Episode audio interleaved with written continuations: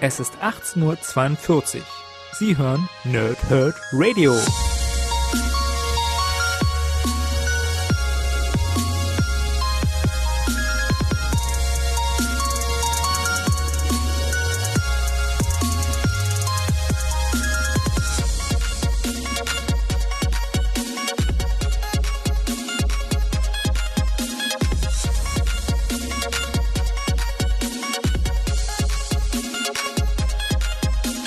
Moin Moin und willkommen ihr Nerds im Nerdhurt Radio bei einer neuen Folge von Paul Thrip und Snicked PTS also und heute geht es um die DC Bombshells.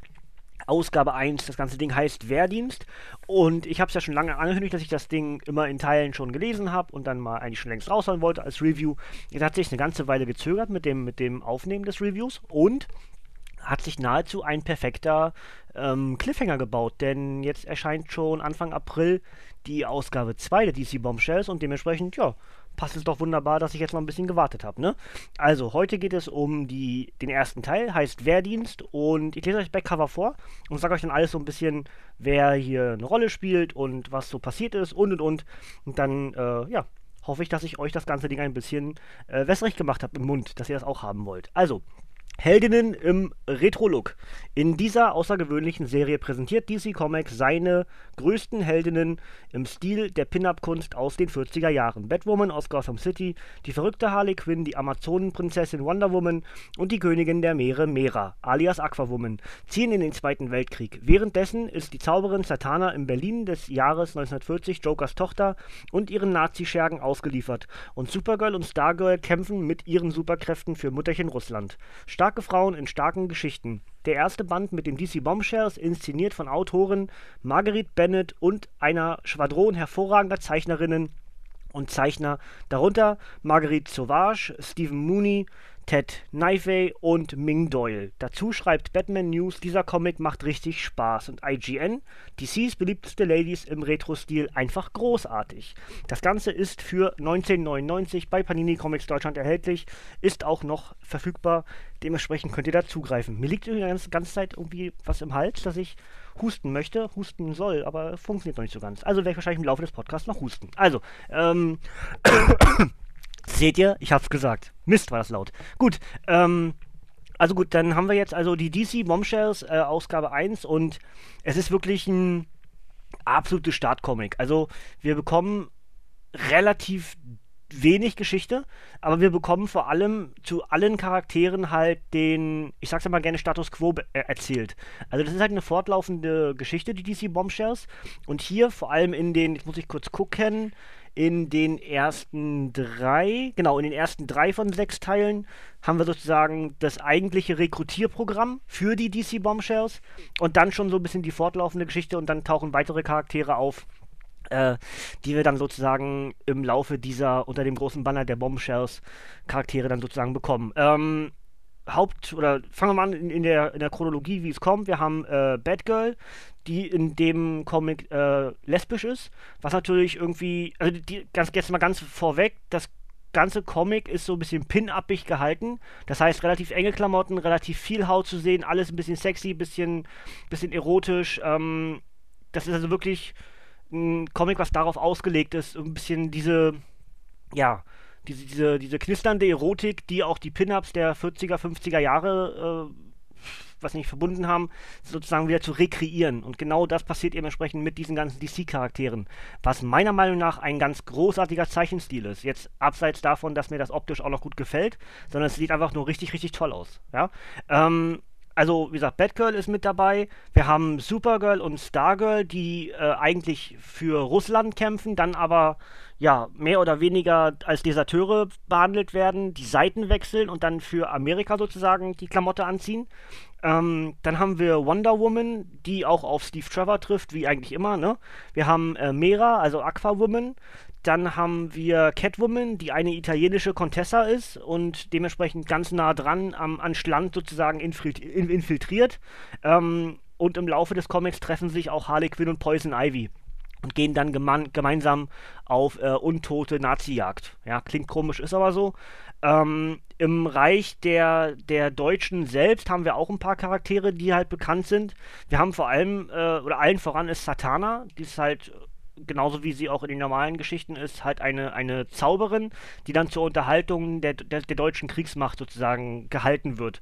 Und ähm, durch mehr oder weniger einen Zufall ist auch John Constantine mit dabei, der eigentlich, ich glaube, ihr sogar ursprünglich helfen wollte. Das weiß ich jetzt gar nicht mehr ganz genau, wie das gemacht wurde.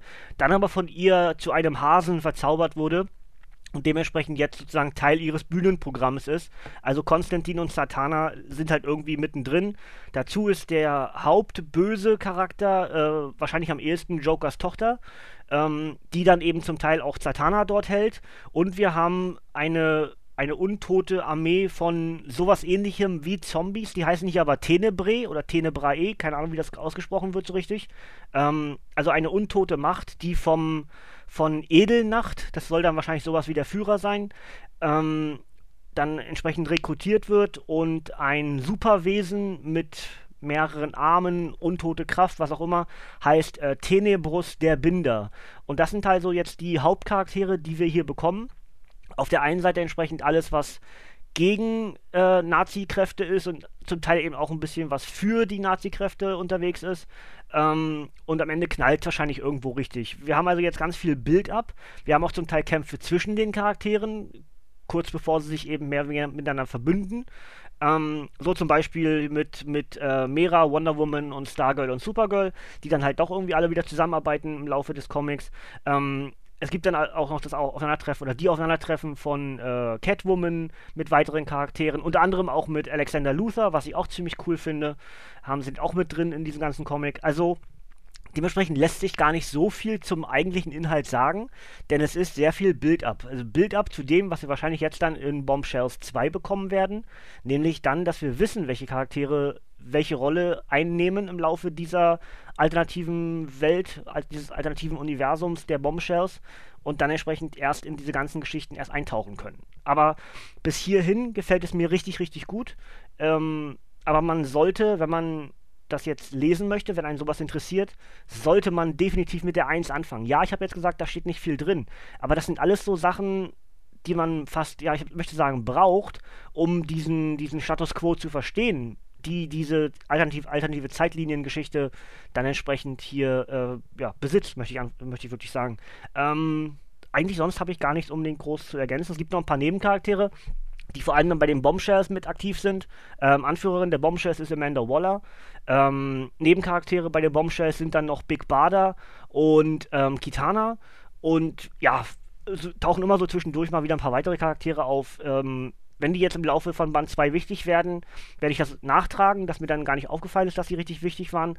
Ansonsten habe ich, glaube ich, alles, also alle wichtigen Charaktere mit erwähnt und auch die wichtigeren Geschichten. Wir haben natürlich jeweils immer, also ist immer so kleine, ein paar Seiten immer zu jedem Charakter. Ich wusste jetzt nicht, wie ich es besser ausdrücken soll. Also es wechselt sehr oft die Positionierung des Landes. Also, dass wir dann entsprechend eine kurze Geschichte zu Batgirl bekommen, dann sind wir wieder bei Supergirl und, und Stargirl, dann sind wir wieder bei der Wonder Woman-Geschichte, dann wieder bei Catwoman, dann sind wir kurz bei Harley, dann sind wir bei Zatanna und wieder zurück zu Supergirl, wieder zurück zu Batgirl und hin und her. Wisst ihr, wie ich meine? Also ist jetzt nicht eine Geschichte abgeschlossen, sondern er springt immer hin und her und hin und her und her. Zwischendurch kreuzen sich die Wege der einen, des einen oder anderen Charakters und dann geht es wieder weiter. Aber genau das macht es eben unheimlich, äh, ja, komplex zum einen äh, gleichzeitig aber auch sehr leicht zu lesen.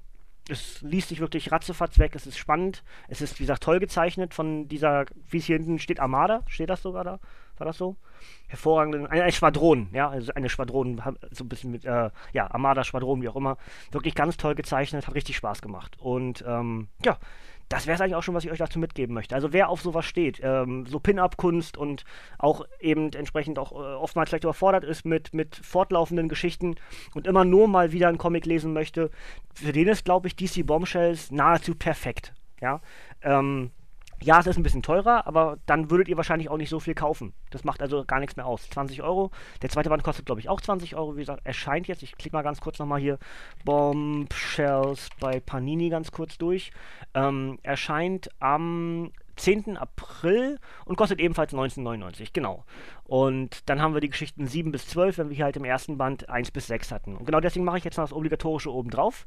Denn DC Comics Bombshells erschien am 27.09.2016 als Softcover mit 166, 196 Seiten. Autor ist Marguerite Bennett Und Zeichner sind, das ist so, so witzig, dass die selbe Vornamen, auch wieder Marguerite, Ma Ma Margret, Marguerite Sauvage, äh, Laura Braga, Ted Naife und Ming Doyle. Und die enthaltenen Geschichten sind DC Bombshells 1 bis 6. Und dazu schreibt PaniniComics.de noch das Comic-Debüt der Sexy Bombshells. Und ähm, genau so ist es dann auch. Das Ganze ist dann, wie gesagt, für 1999 bei Panini Comics Deutschland erhältlich paninicomics.de, paninishop.de oder entsprechend natürlich euer Buchladen, Comicbuchladen oder äh, Bahnhofskiosk des Vertrauens. Und das soll es eigentlich von mir schon gewesen sein. Nicht komplett, ohne euch einen kleinen Ausblick zu geben, nämlich den auf Donnerstag. Wenn ihr unserer Facebook-Seite folgt, dem Nerdhurt Radio auf Facebook, dann wisst ihr schon, ich habe nämlich diese Woche vor, den Start der Jessica Jones Serie mit der Staffel 2 auf Netflix zu verbinden und damit endlich das Review rauszuhauen zu den beiden äh, Megabänden zu Jessica Jones. Das heißt entsprechend jeweils ca. 400 Seiten. Ich bin jetzt mit dem ersten schon fast durch, das heißt morgen und übermorgen werde ich wahrscheinlich den zweiten Band lesen und dann auch entsprechend übermorgen für euch rezensieren, beide zusammen. Gebe euch was mit auf den Weg und nutzt so ein bisschen den äh, Hype um den, um den Start jetzt der zweiten Staffel von Jessica Jones. Und äh, ja, dann erzähle ich euch dazu alles so ein bisschen. Und schon mal als Cliffhanger, es ist richtig, richtig gut. Es ist richtig, richtig gut. Ähm, ja, das wäre es soweit eigentlich von mir. Ich hoffe, ihr habt Spaß mit den DC Bombshells. Schreibt es mir gerne in die Kommentare, wenn, wenn ihr schon habt, wenn ihr jetzt dadurch ausgelöst wurde, dass ihr es haben möchtet. Ähm, ja, das soll es eigentlich dann an der Stelle gewesen sein. Ich freue mich äh, auf alles, was ihr mir da, da lasst an Kommentaren. Und wir hören uns auf jeden Fall dann spätestens am Donnerstag wieder, dann mit Jessica Jones. Und bis dahin könnt ihr gerne abschalten, Kinders. Von mir kommt nämlich heute hier nichts mehr. Ich wünsche euch was und tschüss.